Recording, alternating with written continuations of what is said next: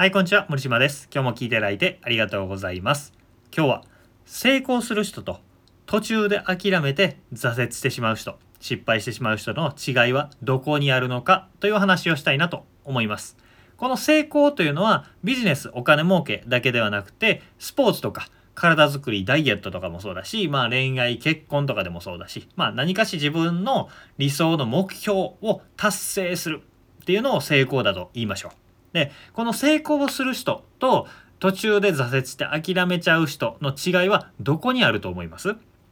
えー、この話をしていきたいと思うんですけど、まあ、結論から言ってしまうと、まあ、僕の主張でもあるんですけど、えー、成功する人と諦めちゃう人の違いはどうしてもそれをやりたかったかどうかというお話です。ね、気持ちの話かいって思うかもしれないんですけど気持ちの話なんですよ。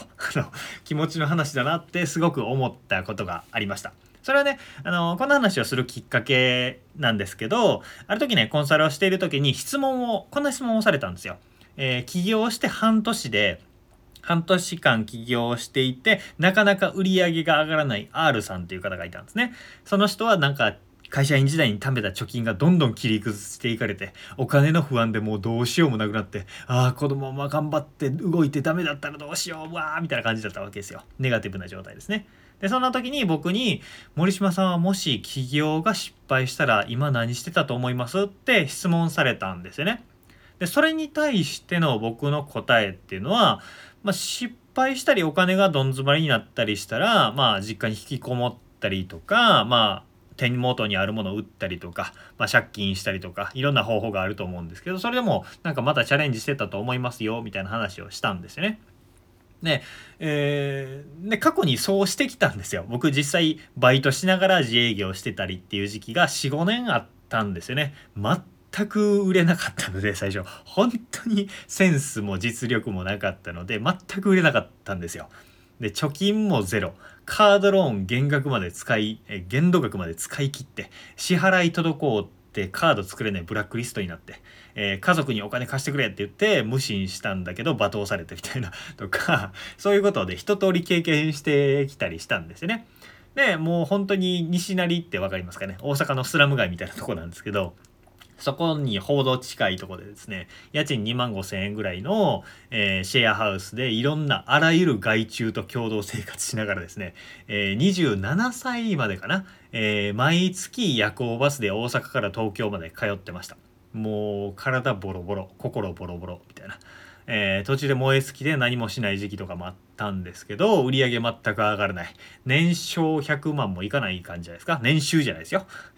そんな状況でほぼもうバイトで食っているだけみたいな感じですね。でそういう状況だったんですよ。まあ、あのまま事業がうまくいかなくなって大失敗したとしても、まあ、生活保護とか受けたりとか、バイ、まあ、生活保護受けることはないから、まあ、バイトをしながら稼いでたんじゃないですかね。もう、すごい大借金を負うようなことがあったら、生活保護とか自己破産とかしてたと思うんですよね。まあ、知り合いにしてたことはある人いるんで、そういう人に聞いてたと思います。まあまあ、そういう大失敗があったとしても、炎上しまくったりしたとしても、まあ何かしらやると思うんですよね。っていう話を R さんにしたんですよ。でそうすると、なんでそこまでしてやるんですかみたいな風に言われたんですよ。あの、よくね、あの、成功する人は、成功するまでやったから成功したんだみたいな、えー、話で聞いたことあります？あの、必ず雨を降らす民族がいるっていう話で、えー、雨乞いをしたら必ず雨を降らせる、えー、民族がいて、えその雨を降らせる確率100%だっていう研究結果が出たんですよ。でその研究結果は何かというと雨が降るまで必ず踊り続けるから100%雨が降るみたいなそういう民族の話があるんですけどそれと一緒ですね成功するまでやるから成功するんだみたいな気合と根性みたいな話なんですけど、まあ、これは気合と根性でもないんですよ。何かというとどうしてもそうしたかったんですよね。えっと、どうしても成功したかったとか、まあ僕の場合は経済的に成功したりとか、自分の理想の生活っていうのが思い描いているものがあって、そうならないともう嫌だみたいな、えー、こだわりとかどうしてもみたいな憧れみたいなものがあったんですよね。で、それに突き動かされていたっていう感じで、頑張り続けたという感覚ではないんですよね。ここがすごく大事で一番最初に言った成功する人と、えー、挫折する人の違いはどこにあるんでしょう？って言った時にどうしてもやりたかったかどうか？っていう話なんですけど気持ちの問題解って最初言った通りなんですけどどうしてもやりたいって思ってたから頑張り続けられたって話なんですよね。で、えー、ここがすごく大事なんだっていうことです。えー、R さんの場合はどうしてもっていう気持ちがあれば、えーお金が尽きてもなんとかするんだと思うんですよね。でそこまでじゃなかったら会社に戻ったりとかまた別の仕事をしたりっていう風な生活の仕方はいくらでもありますからね。だから、えー、事業がうまくいかなくても大丈夫だし、まあ別の方向もあるよって話なんですけど、えー、大事なのは世の中で成功している人、何か大きなことを成し遂げていたり、えー、目標達成をしている人っていうのは我慢強い人ではないんだっていうことですね。我慢弱い人なんだっていうことです。あの、どうしてもこうじゃなきゃ嫌みたいな子供みたいなもんですね。このおもちゃじゃなきゃ嫌みたいな感じで時短だ踏んで嫌ってやってるような人が成功してる人です。あ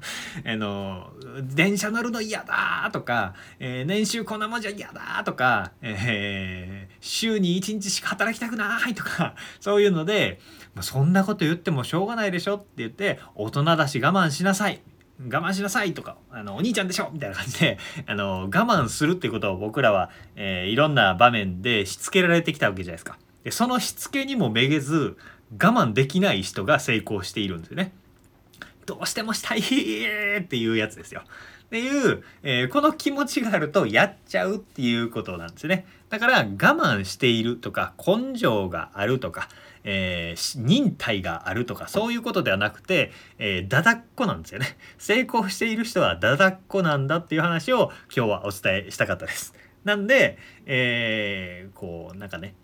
新しく事業をやって成功したいぞとかこういう目標を叶えるぞみたいな感じでこう大志を抱いてねやる気をムーってなってる状態の時ってあの綺麗に成功しようとか素晴らしい人になろうみたいなモチベーションもあるかもしれないんですけどなんかうまくいってる人ってそういうなんか素晴らしい人というよりかはわがままで我慢弱くてだだっこなんだっていうのを知っておくのがすごく大事かなと思います。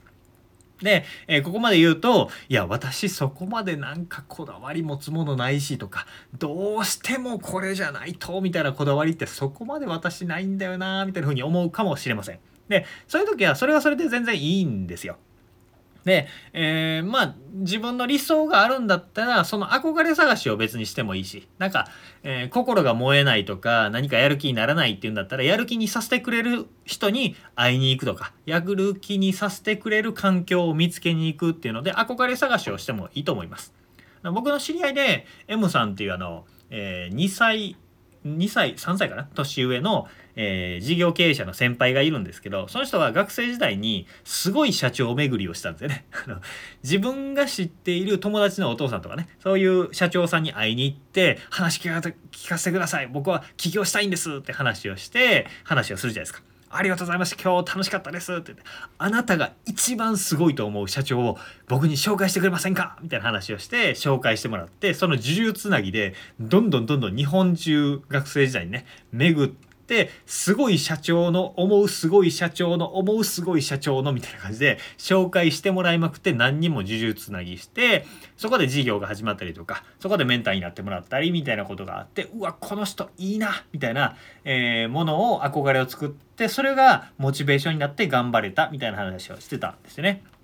それで学生時代に起業して成功されていって、えー、すごいなと思ってたんですけど、そういうね、なんか自分が熱くなれるようなものとか、これを絶対したいなみたいな風に思えるようなもの探しっていうものをしても全然いいんじゃないかなと思います。えー、なんでこれをヒントにね自分のやりたいこととか目標が叶わない頑張れないっていう時は、まあ、どうしてもそれがしたいわけじゃなかったらそれは頑張れないの普通ですよって話なんですよね。えー、なんかものすごいことを成し遂げてる人って素晴らしい人っていうよりかは、えー、わがままでだだっこで我慢弱い人なんだっていう話を今日はさせていただきました。えー、なんかなんとなく素晴らしい人が書いた本とか読んでるとなんか公正明大なことが書いてあったりするからすごいなって思ったりするかもしれないんですけど結構ねあの人間っぽいというかそういう人が結構多いんだよっていうことを知ってもらいたくて今日はお話しさせていただきました。えー、何かヒントになれば嬉しいです。えー、こんな感じでですね事業で成功するための方法だったりとか人生を良くするための方法っていうのを、えー、方法考え方っていうのをねメルマガと LINE で配信しております。よければそちらの方もフォローしてみてください。何か質問があればコメントいただければ幸いです。ということで今日も聞いていただいてありがとうございました。森島でした。それではまた